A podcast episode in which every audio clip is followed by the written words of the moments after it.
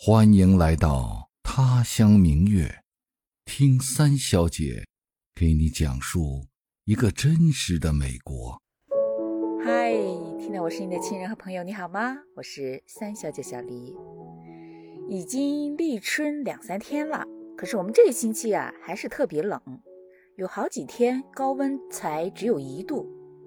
不过这个周末还可以，还挺暖和的，而且这个周末是元宵节嘛。今年就特别顺，三十晚上、大年初一再加十五都是在周末，所以就有很多的庆祝活动嘛。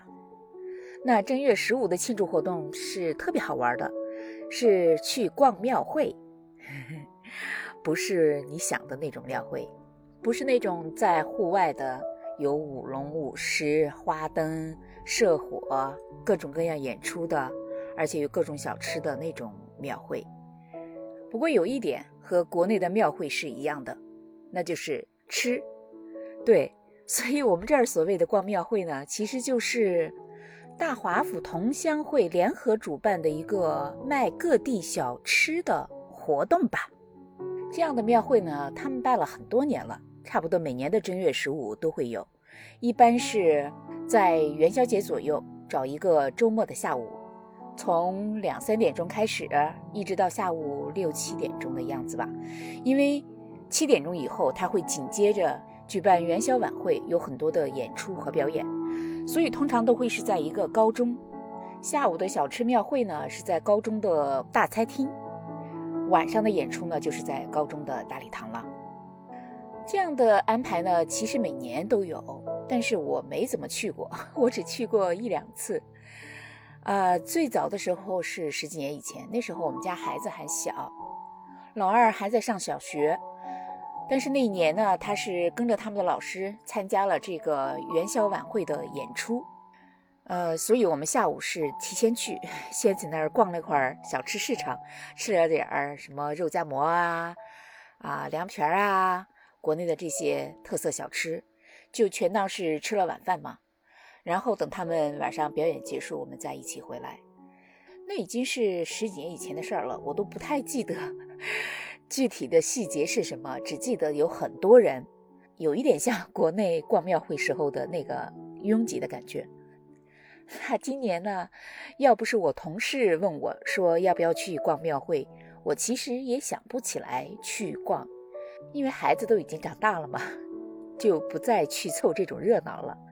但是我同事孩子还小，只有几岁，特别可爱的一个小姑娘，所以她那天问我说：“哎，听说有元宵晚会，还有庙会，你想不想去逛啊？咱们一起去吧。”我回家呢就问我们家老二说：“呃，周末有一个地方可以吃到中国的很多好吃的东西，你想不想去呀？”他想了想，居然就答应了，也不知道是自己想吃中国的小吃了呢，还是说。想要陪陪我，既然他想去，那我们就去了。这个学校呢，离我们家不太远，开车二十多分钟。人家这个庙会呢，计划是三点钟开门，我们到的时候还不到三点，才两点多。他这次呢是要交门票的，我记得以前好像没有，但我也记不清楚了。呃，但是门票很便宜，要是一个人呢是两块钱，要是一家人呢就收五块钱。我们去的时候，其实还没有很多人，大部分的都是各个同乡会的工作人员，啊，他们穿的整整齐齐的，然后呢，各自拉着横幅，什么天津同乡会、江西同乡会、福建同乡会、上海同乡会、北京同乡会、陕西同乡会等等吧，好多，你就看吧，真的是有很多。平常都吃不到的小吃，比如说吧，一进门就是天津同乡会，他们桌子上摆了很多已经做好的现成的东西，但是最引人注目的就是煎饼果子的摊子。对他们有准备好的煎饼果子，但是呢，也有现场现烙的。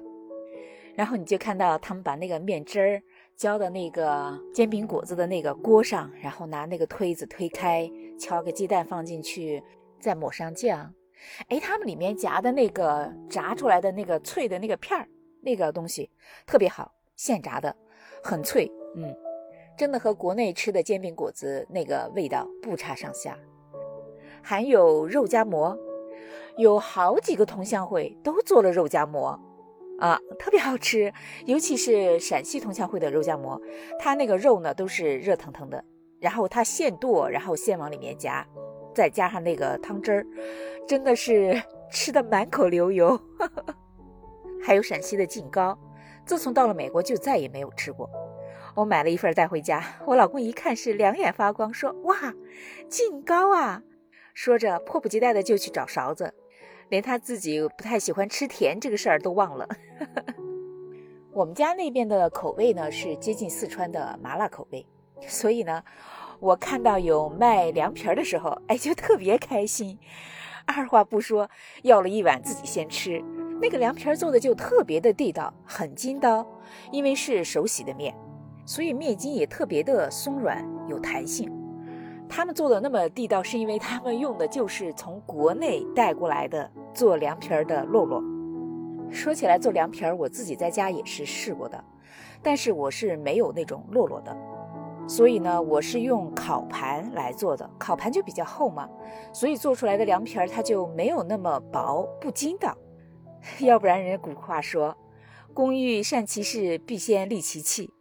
有好的工具才能做出来好的美食，真的是这样的。不过呢，凉皮儿虽然好吃，但是我印象特别深的是一个卖漏鱼儿的。我不知道你知不知道什么叫漏鱼儿？我其实也不太知道怎么做，但是我小时候吃过。我们老家那时候做漏鱼儿呢，我记得是用荞麦面的面粉，是夏天的时候才吃的一种小吃吧。呃，做出来的东西呢，像一个一个小鱼儿一样，放上醋、酱油、葱姜蒜、辣椒等调料吧，反正吃起来是那种酸酸的、凉凉的，又爽又滑，又解暑又开胃，我印象特别深。但是后来离开了老家进城之后，我好像就再也没有吃过那个东西，所以我今天看到的时候，我一下就叫出来了，我说：“天哪，漏鱼儿！”多少年没有吃过这个东西了？卖漏鱼的那个呢？看样子是我们的长辈这个年纪的，啊，六七十岁应该有了。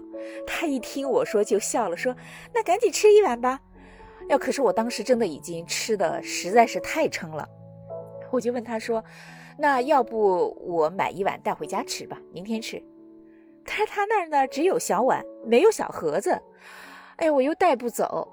我就在那儿好纠结呀，怎么办呢？吃吧，太撑了；不吃吧，实在是难得一见。最后我就想了个好主意，我把刚才买的糕点的那个盒子挪出来，然后跑到那儿去买了两份儿。那个大妈一看也特别乐，说：“哎呀，我给你多放一点吧。”我不知道现在国内一碗这种漏鱼儿卖多少钱，反正我们今天是五块钱一碗。差不多算是人民币三十多块钱吧，呃，也许比国内的贵一点，但是真的是很多年没有吃过了，连我先生都说好吃，所以也是值得的。而且我还吃到了麻辣烫，那是江西同乡会的吧？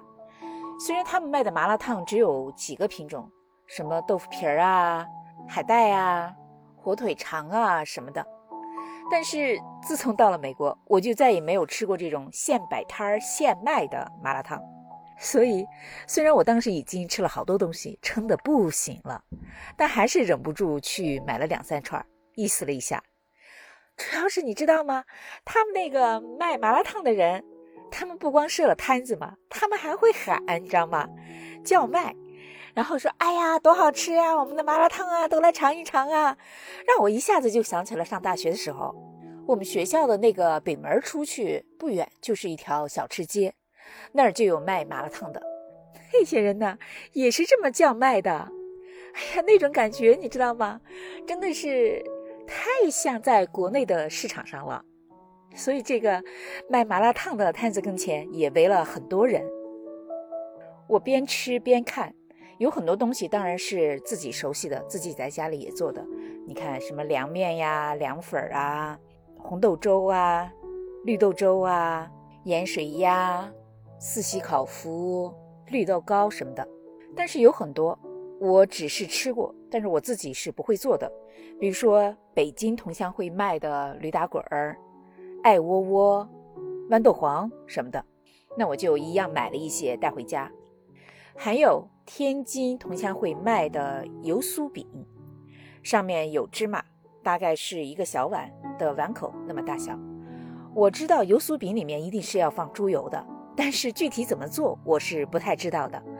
他那个饼拿回家，用小烤箱一烤。真的是太好吃了，又酥又香，而且他卖的也不贵，三个五块钱。